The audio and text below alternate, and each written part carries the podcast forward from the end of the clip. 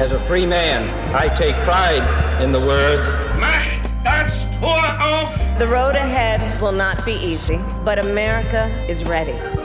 Unter Freunden, der Talk aus der US-Botschaft in Berlin.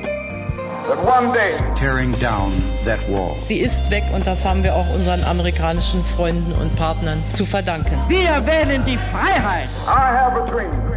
Hallo, herzlich willkommen zu Unterfreunden, den Talk aus der US-Botschaft hier in Berlin. Und wir sind hier im äh, sommerlichen Oktober und freuen uns auf eine Aufnahme, die wir zusammen mit meinen Gästen machen werden. Ich habe zu Besuch Hakan Demir, Politiker hier in Berlin, ein Neuköllner Politiker und unseren Diplomaten in der US-Botschaft Nathan Cooper, der sich gleich auch noch mal selbst vorstellen wird. Wir sprechen über das Thema Migration. In vielerlei Hinsicht ein komplexes Thema, durchaus kompliziert und auch durchaus konträr zu betrachten in der Diskussionsweise in der Öffentlichkeit in den Vereinigten Staaten genauso wie in Deutschland. Aber ganz kurz zu euren Personen, zu euren Werdegängen zum Beispiel. Hakan, erzähl mir doch mal ganz kurz, wer du bist, was dich ausmacht. Ja, ich bin Hakan Demir, bin Bundestagsabgeordneter aus Berlin-Neukölln. Das ist ein Bezirk. Wir haben ja in Berlin zwölf Bezirke mit 330.000 Personen. Und ich sage immer, dass Neukölln so bunt ist wie New York. Wir haben Menschen aus über 160 Nationen dort. Und die haben sich letztes Jahr im September entschieden, mich direkt zu wählen in den Bundestag. Ich habe die meisten Stimmen bekommen, wofür ich auch sehr dankbar bin. Herzlichen Glückwunsch. Dankeschön, Dankeschön. Und jetzt äh, bin ich im Bundestag, bin im Innenausschuss und darf auch an den Themen arbeiten, die mit Vielfalt zu tun haben, Demokratiestärkung, aber auch mit den Themen Migration, Fachkräfteeinwanderungsgesetz und äh, vielen anderen Punkten. Darf ich dich fragen, was dich in die Politik getrieben hat? Ja, also es gibt jetzt nicht so diese Story, wo ich sage, das ist passiert und am nächsten Tag bin ich Politiker geworden oder politisch geworden. Es ist so ein Prozess gewesen. Mein Großvater kam in dieses Land 1970, vor 50 Jahren. Mhm. Ich bin in einer klassischen Gastarbeiterfamilie aufgewachsen. Mit sieben Personen haben wir in einer Dreizimmerwohnung gewohnt und habe natürlich auch frühzeitig gemerkt, dass andere Kinder anderes Leben führen, vielleicht mehr Platz zu Hause haben. Mhm. Und ich glaube, dieser ganze Prozess immer wieder zu merken, merken, okay, man ist vielleicht doch irgendwie anders, man spricht eine andere Sprache zusätzlich mhm. und vielleicht geht es einem auch sozial anders man hat vielleicht eine kleinere Wohnung. All das hat, glaube ich, schon bei mir auch dazu geführt, dass ich das immer wieder irgendwann mal hinterfragt habe. Als Kind geht man einfach davon aus, das ist so. Ich dachte als Kind, dass Deutsche ohne Migrationsgeschichte immer ein Haus haben, ein Einfamilienhaus. Weil das war so irgendwie. Und alle, die jetzt aus der Türkei gekommen sind, die wohnen halt dann in so kleinen Wohnungen. Das hatte ich halt gesehen. Mhm. Aber irgendwann hinterfragt man diese Unterschiede. Warum ist das vielleicht so oder ist das überhaupt so? Und das war so, so ein Weg, der mich dann in die Politik gebracht hat. Vor allem, weil ich dann gesagt habe, ich möchte das auch ändern. Es sollten auch andere Kinder andere oder gleiche Chancen haben. Mhm. So, das ist so ein bisschen mein Weg gewesen. Aber es gibt nicht die eine Story, wo ich sage, wäre ja natürlich spannender. Es gibt ja diese Stories, wo man sagt, hier mein Fußballplatz sollte umgeholzt werden ja. und da sollte jetzt eine, ein Hotel gebaut werden und dann habe ich mich dagegen eingesetzt und dann ist es nicht passiert oder sowas. Diese Geschichten gibt es, aber ich habe diese nicht. Es ist bei mir ein jahrelanger Prozess. Ich finde es super spannend, weil deine persönliche Geschichte hatte ich ja in die Politik gebracht. Konkret gesagt zu den Sozialdemokraten, wenn man Richtig. das so sagen kann. Richtig, stimmt, das habe ich nicht gesagt. Bist, ja. ja. Bist stolz darauf, ein Genosse zu sein, das wollte ich damit sagen. Ja, absolut. Wenn man auch unsere Geschichte sich anguckt, wir sind ja die älteste Partei hier in Deutschland und mit die älteste Partei äh, Europas und eine sehr bewegte Geschichte. Und äh, bin auch natürlich auch stolz darauf, wenn ich weiß, dass auch unsere Leute sich ganz klar gegen Hitler, Nazi-Deutschland mhm. gestellt haben und auch viele von unseren, nicht nur Sozialdemokraten und Sozialdemokraten, aber viele, die für die offene Demokratie gekämpft haben, auch leider dann mit ihrem Leben dafür zahlen mussten. Mhm. Darunter auch viele Sozialdemokratinnen und Sozialdemokraten. Ich darf im Otto Welz Haus mein Büro haben. Ja. Otto Welz war zum Beispiel der Fraktionsvorsitzende 1933 ja. der SPD-Fraktion. Ja. Und er hat mit 93 anderen SPD-Abgeordneten gegen das Ermächtigungsgesetz von Hitler gestimmt. Obwohl er wusste, dass er sterben kann, dass er fliehen muss und er hat es trotzdem gemacht. Ja. Und er hat eine Rede gehalten und hat gesagt, unsere Freiheit und unser Leben könnt ihr uns nehmen, also in Richtung Nazis, aber unsere Ehre nicht. Mhm. Und dann hat er sich wieder hingesetzt und 94 Abgeordnete der SPD haben gegen das Ermächtigungsgesetz gestimmt. Und das ist, das ist schon eine wichtige Geschichte, nicht nur für die Sozialdemokratie, mhm. sondern auch für Deutschland. Danke für diesen Geschichtsexkurs, gerade spannend zu hören. Ich will ganz kurz zu Nathan kommen. Nathan, wir arbeiten ja zusammen in der Public Diplomacy Section.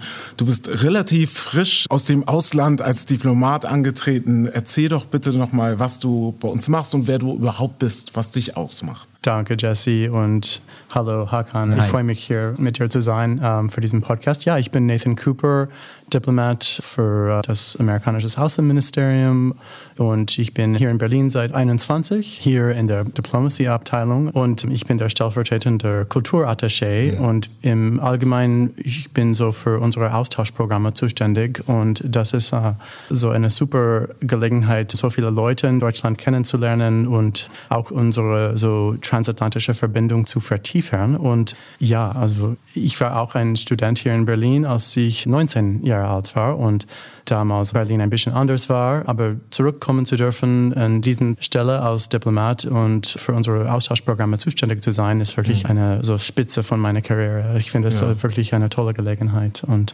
ich habe anders als Deutschland in Österreich, China, Afghanistan und Frankreich gearbeitet und auch an unserer Vertretung an der UNO in New York. Mhm, bei den Vereinten Nationen in New York. Das ist genau. sehr, sehr spannend. Also illustre Gäste, die wir heute dabei haben, würde ich jetzt behaupten. Wir wollen ja über das Thema Migration sprechen. Ich finde das gar nicht so leicht, weil es ist hochkomplex, finde ich. Aber Migration ist für mich etwas, was ich als positive Konnotation immer sehe, weil es ja auch Diversität bringt und es bewegt Menschen. Leider auch haben wir in den letzten Jahren in Deutschland zum Beispiel erfahren, auch gezwungenerweise auf aufgrund von Kriegsvorkommnissen. Wir haben in diesem Jahr erlebt, dass Kriegsvorkommnisse in der Ukraine dazu führen, dass Menschen sich bewegen und ihr Heimatland verlassen müssen. Also in Deutschland hat gut jede vierte Person einen Migrationshintergrund. Also im Westdeutschland waren das 29,8 Prozent. In Ostdeutschland sind es 9,1 Prozent in der Bevölkerung. Mittelfristig wird sich der Anteil der Personen mit Migrationshintergrund weiter erhöhen. 2020 waren es 40 Prozent aller Kinder unter fünf Jahren, die einen Migrationshintergrund haben und das wird sich in Zukunft Zukunft, in naher Zukunft erhöhen. Hakan, darf ich dich kurz fragen, wie du das Thema Migration in deiner Arbeit, aber auch, du hast uns ja von deinem persönlichen Werdegang erzählt, wie du das Ganze betrachtest? Also bei mir persönlich, ich habe immer gesagt, wo ich herkomme. Das ist ein Teil meiner Geschichte und deshalb erzähle ich diese Geschichte auch. Und das mit meinem Großvater, dass meine Eltern dann nachgekommen sind, das, wie ich aufgewachsen bin. Das ist ein Teil meiner Geschichte, die verstecke ich nicht. Und auch vor dem Hintergrund, klar, ist halt Migration für mich wichtig. Wir haben in den 50er, 60er, 70er Jahren vielen Menschen aus dem Ausland die Möglichkeit gegeben, hier ja auch ein neues Leben anzufangen. Mein Großvater hat diese Chance genutzt, aber diese Chance wurde ihm auch gegeben. Mhm. Und er war immer dankbar dafür, dass er ein Teil dieses Landes gewesen ist. Er ist aus der Türkei. Aus der, aus der Türkei, also, genau. Und ich glaube, jetzt sind wir ja auch wieder in der Situation, was für ein Deutschland wollen wir sein. Ne, wir sagen auch, wir sind eine Einwanderungsgesellschaft mhm. und überlegen aber jetzt auch, wir haben Fachkräftemangel, welche Menschen wollen wir ja auch hier in Deutschland haben? Welche Chancen wollen wir den Menschen geben? Und was machen wir eigentlich mit den Menschen, die schon länger hier sind, aber mhm. beispielsweise als Geflüchtete gekommen sind und die jetzt kein Bleiberecht haben, wie man es so kennt, sondern wir sprechen ja in Deutschland, und das soll es ja, glaube ich, in anderen Ländern gar nicht so geben, von einer Duldung. Die sind mhm. geduldet. Das heißt, ihre Ausreise ist einfach nur verschoben. So. Aber eigentlich müssten sie ausreisen. Mhm. Menschen, die seit fünf Jahren hier sind, seit zehn Jahren da sind, dass wir überlegen, was machen wir eigentlich mit den Menschen und da. Und deshalb ist Migration bei mir persönlich irgendwie immer da, durch mich selbst, mhm. wenn man so will. Und natürlich auch in meiner Arbeit. Aber ich sehe das aber auch vor dem großen Rahmen, dass ich sage, das ist eine Einwanderungsgesellschaft. Und äh, ich gucke im Einzelnen, wenn ich Politik mache, zum Beispiel mhm. Energiepreisbremse oder sowas. Ja. Nicht darauf, welche Gruppe in der Gesellschaft bekommt jetzt was. Ja. Weil da habe ich die Brille auf, wie können wir es schaffen, dass einkommensschwächere Menschen einfach die Unterstützung bekommen von uns, die sie brauchen. Das mhm. gucke ich ja. Also das spielt jetzt die Migration nicht diese Rolle, wo ich sage, ich möchte jetzt, dass diese Gruppe was bekommt oder die andere Gruppe. Ja. Da sehe ich Deutschland als eine offene Gesellschaft und gucke halt, wer braucht jetzt diese Unterstützung und dann. Also es ist für dich dann eher eine soziale Frage in dem Augenblick. Absolut, es ist eine soziale Frage. Ja. Wenn wir natürlich aber zu den anderen Themen kommen, wie Rassismus. Ja. Klar gibt es da auch Verbindungen, aber dann ist es jetzt nicht nur eine soziale Frage. Ja. Also mir ist schon klar, dass vieles eine soziale Frage ist, aber es gibt halt auch Fragen, wo man sagt, okay, das ist jetzt aber Diskriminierung, das ist Rassismus. Ja, da kommen wir auf jeden Fall auch noch mal später drauf zu sprechen, weil an dem Thema Diskriminierung kommt man nicht vorbei, wenn man über Migration spricht in Deutschland. Nathan, ich würde dich gerne noch mal fragen, wenn ich an Migration denke und an die Vereinigten Staaten, dann denke ich an the American Dream, den amerikanischen Traum, dass jeder die Möglichkeit hat, ins Land zu kommen und sich zu verwirklichen kann. Das ist in Deutschland eine ziemlich andere Debatte, ein anderer öffentlicher Diskurs, den man führt. Magst du mir erzählen, was für dich der American Dream ist, was für dich der Traum ist, in die Vereinigten Staaten zu kommen? Ja, sehr gerne. Also das ist eine sehr interessante Frage. Ich wünsche, dass es eine einfache Antwort dafür gäbe. Es stimmt immer noch, dass die American Dream existiert und viele können das erreichen. Aber wenn man über Migration und Einwanderung in die Vereinigten Staaten spricht, es ist natürlich vielfältig. Es gibt viele verschiedene Aspekte, daran man nachdenken muss. Und zum Beispiel ist es immer wichtig zu erinnern, dass es eine sehr wichtige Ausnahme gibt. Das ist unsere Ureinwohner mhm. ähm, in Amerika. Und man muss immer diese Geschichte erwähnen, bevor man von Geschichte von Migration spricht. Mhm. Aber was auch wichtig ist, ist, dass die große Mehrheit von Amerikanern eigentlich so Einwanderer sind. Immigriert sind dann eher Immigriert sind, ne? genau. Ja. ja, also meine Familie vor vielen Jahrzehnten sind aus Irland und Dänemark und Schottland nach Amerika gekommen. Mhm um neue Gelegenheiten zu finden. Und unser Land ist als ein Zufluchtsort gegründet. Ein Vielvölkerstaat, könnte ja, man sagen. Okay. Ja, ja, genau so ist es. Und deswegen diese umstrittene Debatte über so Migration und Immigration in Amerika ist es auf diese Perspektive gegründet, sozusagen. Ja. Also die meisten Amerikaner sind im Endeffekt, ich glaube, sehr sympathisch zu, zu diesem Idee, mhm. dass wir müssen alle Leute begrüßen und also so viele Gelegenheiten und so Opportunity geben wie möglich. Mhm. Und es gehört zu unserer Perspektive als Amerikaner. Andererseits ist es auch wichtig zu erinnern, dass wir muss, unsere Grenzen existieren und wir müssen sie schützen und wir müssen sie auch mit Ordnung operieren sozusagen. Mhm. Und das ist aber auch nicht so leicht. Aber unsere Regierung, ich glaube, hat jetzt viele Maßnahmen unternommen, die ziemlich wichtig sind in der Sinne von wie können wir unsere Nachbarländer helfen, um diese Druck auf Migration nach den Staaten ein bisschen unterzubringen. Zum Beispiel wir haben unser Budget von Entwicklungshilfe an diese Central American Länder mhm. verstärkt, um diese Krise ein bisschen zu verbessern. Es wird immer zu viele Nachfrage gibt in mhm. diesem Sinne, aber wir müssen dieses Problem mit Herz und gute Werte ja. engagieren, um eine Lösung zu finden. Und ich glaube, dass unsere aktuelle Regierung macht das. Okay. Du hast gerade von Willkommenskultur gesprochen. Hast du denn das Gefühl, dass sich in den letzten Jahrzehnten die Willkommenskultur in den Vereinigten Staaten verändert hat? Oder bist du der Meinung, es ist immer noch so, dass Menschen grundsätzlich aufgeschlossen anderen Menschen gegenüber sind, die ins Land kommen? Ich glaube, dass diese Idee von einer Willkommenskultur existiert sehr stark immer ja. noch. Und man sieht, dass viele verschiedene Ecken von mhm. den Vereinigten Staaten, also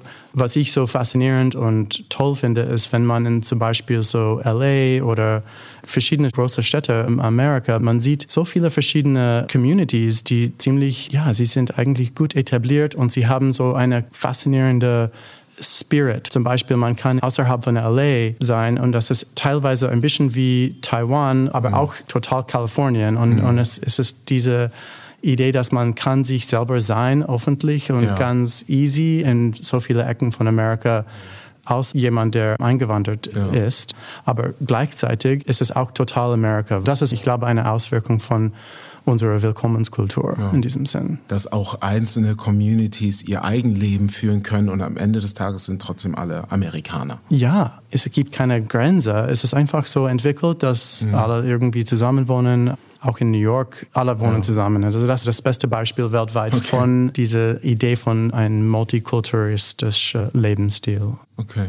Hakan, ich würde dich gerne nochmal fragen. Als Deutscher weiß ich, dass das in Deutschland nochmal eine andere Debatte ist, wie ich schon eingehend gesagt habe. Wie betrachtest du das? Wie betrachtest du das im historischen Kontext, die Veränderung von Migration? Du hast vorhin kurz von Einwanderungsgesellschaft mhm. gesprochen. Selbst das ist ja schon ein, eine Hitz, durchaus eine hitzige Debatte. Wie erklärst du dir Einwanderungsgesellschaft im Kontext zu Deutschland? Mhm.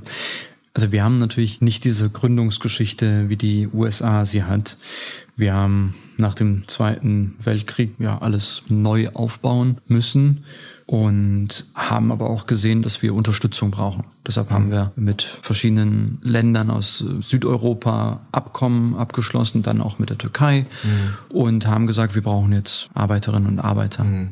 aber nur auf Zeit. Die sogenannten Gastarbeiter. Genau, die sogenannten Gastarbeiter. Die sollten kommen, mhm. was machen und eigentlich rotieren. Mhm. Sie sollen jetzt irgendwie ein paar Jahre da sein und dann wieder zurück, dann kommen neue. Und zum Beispiel Länder wie die Türkei hatten die Vorstellung, ist ja gut, das Land ja, braucht quasi diese Menschen gerade nicht. Es ist Armut, es ist hohe Arbeitslosigkeit, also macht es auch Sinn, mit Deutschland diese Abkommen zu machen. Die Menschen gehen nach Deutschland, kommen dann wieder zurück und bauen vielleicht Unternehmen auf. Mhm. Damals der Ministerpräsident war Ecevit mhm. und das war so seine Vorstellung. Aber was haben die Menschen gemacht, die nach Deutschland gekommen sind? Erstmal sind sie natürlich geblieben ja. und haben ihre Familie geholt und haben aber dann in ihren eigenen Ländern Häuser gebaut, aber nicht Firmen aufgebaut oder Startups oder sowas. Ne? Mhm. Ich weiß nicht, ob es das Wort damals gab, aber die haben es nicht gemacht. Insofern, äh, also da hat sich die Türkei quasi, was das anbelangt, bisschen vertan. Aber bis 73 war das okay. Es war gut, dass ein paar Gastarbeiterinnen und Gastarbeiter da waren. Aber 73, jetzt im Anschluss Yom Kippur-Krieg, äh, Ölkrise, Arbeitslosigkeit stieg wieder. Mhm. Und eigentlich gab es dann wieder einen Migrationsstopp. Man hat gesagt, nee, nicht mehr. Und dann kam eigentlich der Familiennachzug. Ja. Weil das ist ja internationales Völkerrecht. Wenn jemand hier ist, hat seinen Wohnsitz hier, dann hat er das Recht, seine Kinder und seine Ehefrau oder Ehemann. Dass diese nachziehen dürfen. Genau. Ja. Und das kam dann peu à ja. peu. Aber schon ein bisschen konfliktreicher. Hm. Bis in die 80er Jahre hinein. Helmut Kohl hat dann tatsächlich, und einige haben es angenommen, gab es so ein 10.000 Mark Programm, dass man den Menschen 10.000 Mark gegeben hat, damit sie gehen. Hm. Mit einer Einreisesperre versehen. Ja. ist sonst, ne? Aber das war halt eigentlich die Politik danach. Also noch nichts mit Willkommenskultur, ne? Kann man so, glaube ich, erstmal nicht sagen. Und die Menschen haben nicht zusammengelebt, die haben zusammengearbeitet. Ich sage immer, mein Großvater hat mit deutschen Kolleginnen und Kollegen zusammengearbeitet und Straßen gebaut und Häuser gebaut. Nicht die Gastarbeiter alleine und auch nicht mhm. die Deutschen ohne Migrationsgeschichte alleine, sondern zusammen. Und dieses Narrativ fehlt uns übrigens auch. Mhm. Deshalb versuche ich es immer wieder zu erzählen, weil es ist ja tatsächlich so gewesen. Man hat es gemeinsam gemacht. Ja. Aber diese Geschichten, dieses Storytelling, wie man das in den USA kennt, gibt es hier nicht. Auch in den Schulen nicht. Ich weiß, dass zum Beispiel in den USA, ich glaube, da muss man so viele Referate vortragen und da hat man diese Storytelling-Skills mhm. schon irgendwie drin, das Narrativ und mhm. das ist bei uns nicht so. Warum glaubst du, ist das nicht so in Deutschland? Also ich weiß nicht, warum es. Äh, ich kann dir das nicht beantworten. Also ich würde jetzt auch mal sagen, weil es in den Schulen jetzt auch nicht so beigebracht wird, dass ja. man sagt, Kommunikation, 3000 Jahre Kommunikationsgeschichte, Rhetorik, das ist ja alles das. Ja. Wie kann man es auch nutzen? Das passiert so in den Schulen nicht ja. so. Deshalb haben wir vielleicht jetzt auch nicht so ein starkes Narrativ. Aber jetzt nach den 80er, 90er Jahren ist es auch mit der Zahl von Menschen, die auch in die Medien, in die Politik reingegangen sind, ist da schon ein Umdenken entstanden, dass man sagt, da sind Menschen, die sind ein Teil dieses Landes mhm. und wir sind ein Einwanderungsland. Mhm wenn wir 20, 30 Prozent ja. Menschen, also in Berlin sind wir sogar 30 Prozent Menschen, die eine Migrationsgeschichte haben. Also wir sind ein Einwanderungsland ja. und Menschen kommen ja immer noch dazu. Ja, also es geht auch um Sichtbarkeit, wenn du gerade beschreibst. Es geht um Sichtbarkeit, Repräsentanz, dass man Menschen sieht, die tatsächlich eine Migrationsgeschichte haben. Ich würde gerne die Begrifflichkeit Migrationsgeschichte, Migrationshintergrund, ja. Vordergrund, ich komme da manchmal selber schon durcheinander, weil ich nicht weiß, was aktuell äh, gerade die Betitelung bzw. Ja. Terminologie ist. Wie siehst du das? Das Thema Migrationsgeschichte, das ist doch bestimmt etwas, was dich auch beschäftigt, oder? Du meinst die Begrifflichkeit? Ja, richtig. Also wir haben eine statistische Begrifflichkeit, mhm. die ist Migrationshintergrund. Mhm. Die besagt, wenn jemand selber in dieses Land eingewandert ist, selber, oder wenn ein Elternteil eingewandert ist und jetzt keinen deutschen Pass hat, dann sagt man, diese Person hat einen Migrationshintergrund. Aber da ist es egal, ob diese Person aus Dänemark eingewandert ist, mhm aus Schweden, Österreich oder aus Marokko. Das ist dann egal bei dieser Statistik und das wird ja auch ein bisschen kritisiert, ja. weil wir nutzen diese Zahlen ja auch, um zu gucken, wie sieht die Teilhabe auf dem Arbeitsmarkt aus, wie sieht die Teilhabe auf dem Wohnungsmarkt mhm. aus. Und wir gehen davon aus, dass eine Person, die aus Gambia kommt, auch einen Migrationshintergrund hat, mhm. vielleicht auf dem Wohnungsmarkt andere Diskriminierungserfahrungen hat, als jetzt eine Person, die, die haben wir auch. Wir haben über 8000 Schwedinnen und Schweden hier mhm. in Berlin. Also da würde ich jetzt mal sagen, genau, das sind andere Diskriminierungserfahrungen, mhm. die man macht. So, kann natürlich wegen der Sprache nochmal sein. Ja. Deshalb ist diese Statistik, die ist gut, so um irgendwie was zu greifen ein bisschen. Aber wenn wir tiefer gehen wollen, wie sieht die Diskriminierung aus, wie sieht es mit Rassismuserfahrungen mhm. aus und wer kann stärker teilhaben an der Gesellschaft, mhm. dafür reicht es nicht so. Deshalb brauchen wir andere Daten, aber da sind wir noch nicht. Du hast das Thema Diskriminierungserfahrungen angesprochen. Es ist etwas, was ja durchaus auch intersektionell ist. Also es ist ja nicht nur nur die eine Diskriminierungserfahrung, die Menschen machen, beispielsweise die eine sichtbare Migrationsgeschichte haben, weil sie äh, schwarz sind oder weil sie südländisch, wie man in Deutschland manchmal sagt, sind. Siehst du da eine Ungerechtbehandlung zwischen den einzelnen Migrationsströmen, die es in Deutschland gab? Oder wo geht das für dich hin? Verändert sich da was in der öffentlichen Wahrnehmung? Also wir nutzen ja hier auch natürlich die Begrifflichkeit, also schwarze Personen und mhm. People of Color nutzen ja. wir hier auch. Wir haben es nicht statistisch unterfüttert. Okay. Also es gibt jetzt nicht ein Gegeneinander oder sowas. Ja. Aber klar kann man beobachten, aber das hat auch ein bisschen was mit der Anzahl zu tun, dass man zum Beispiel sieht im Parlament, jetzt hier im Deutschen Bundestag, sind jetzt viele, ja nicht viele, also schon einige mehr, mhm. die einen türkischen Hintergrund haben, wie ich. Man sieht, dass iranischstämmige Deutsche auch jetzt im Parlament, glaube ich, auch, auch gut auch an der Spitze von mhm. Parteien gut vertreten sind. Wir haben auch natürlich schwarze Personen, People of Color. Aber ich würde jetzt auch jetzt aus dem, aus dem Bauchgefühl sagen, Ministerinnen und Minister und so weiter, das sind schon erstmal viele Türkeistämmige, weil das auch natürlich die größte Migrantinnengruppe weiterhin ist. Ja. Auch, ne? Sie ist es auch. Deshalb sieht man das und ich glaube auch, dass man dann sagt, auch wieder jemand, der jetzt vielleicht einen türkischen Hintergrund hat. Ich glaube schon, dass man das manchmal mal denkt, aber ich glaube, für mich ist es wichtig, dass man da zusammenhält Mhm. Vor allem, wenn man vielleicht eine kleinere Gruppe ist. Ja. Aber auch zusammenhält, jetzt nicht nur irgendwie, man hat einen Migrationshintergrund oder das People of Color. Wir müssen ja gucken, wie man auch mit Menschen, die keine Migrationsgeschichte haben, zusammenarbeitet. Ja. Weil das ist ja unser gemeinsames Land.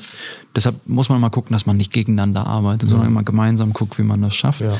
Und dieses Parlament ist, glaube ich, mit das bunteste Parlament. Ja, das diverseste seit der 20. Legislaturperiode. Das ist die 20. Legislaturperiode, auch, glaube ich, das jüngste Parlament auch. Bei mir zum Beispiel in der SPD-Bundestagsfraktion haben wir 206 Abgeordnete. Ja. Davon sind 68 unter 40. Ja. Gab es so auch, glaube ich, ja. nicht. Also hat Olaf Scholz selber gesagt, unser Bundeskanzler hat gesagt, so eine Fraktion kennt er selber ja. nicht. Ja. Interessant interessant.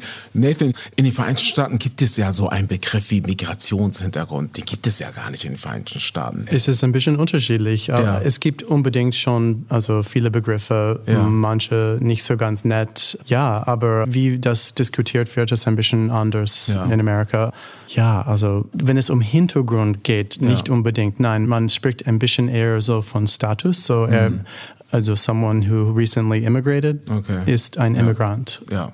Also jemand, und, der erst gerade ins Land gekommen geht, ist. Ne? Genau, und es geht zurück zu dieser Idee, dass alle von uns mehr oder weniger, also fast alle mhm. Leute, die in Amerika wohnen, haben irgendeinen Migrationshintergrund. Ja. So, also mein ist ein bisschen älter ja. als jemand, der vor zehn Jahren ja. nach Chicago gekommen ist oder so.